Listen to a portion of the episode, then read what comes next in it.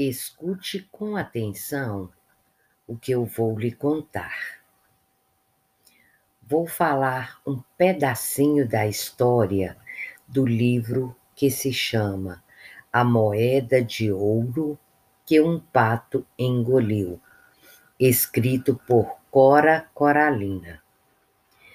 Para começar o dia de São João, o povo de Ferreiro, um lugar antigo onde começou Goiás, todos os anos fazia uma festa à velha moda, com muita comida, potes de doces, música, fogos e fogueiras queimando no largo da igreja.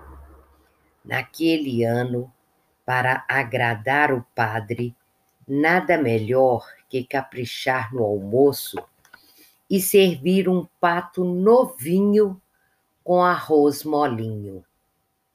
Para espanto de todos, no ritual de depenar, despenujar e cortar o pato, a cozinheira encontra uma linda moeda de ouro, datada de 1816, com a efígie de Dom João VI. Assim começa no povoado grande confusão e mistério. Como será que essa moeda, com o rosto do rei Dom João VI foi parar dentro daquele pato? E é isso que a tia quer saber.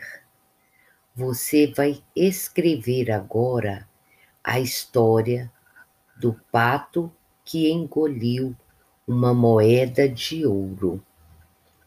Você vai imaginar como tudo aconteceu e escrever uma bela história para a tia Graça. Vamos começar? Capriche no seu texto.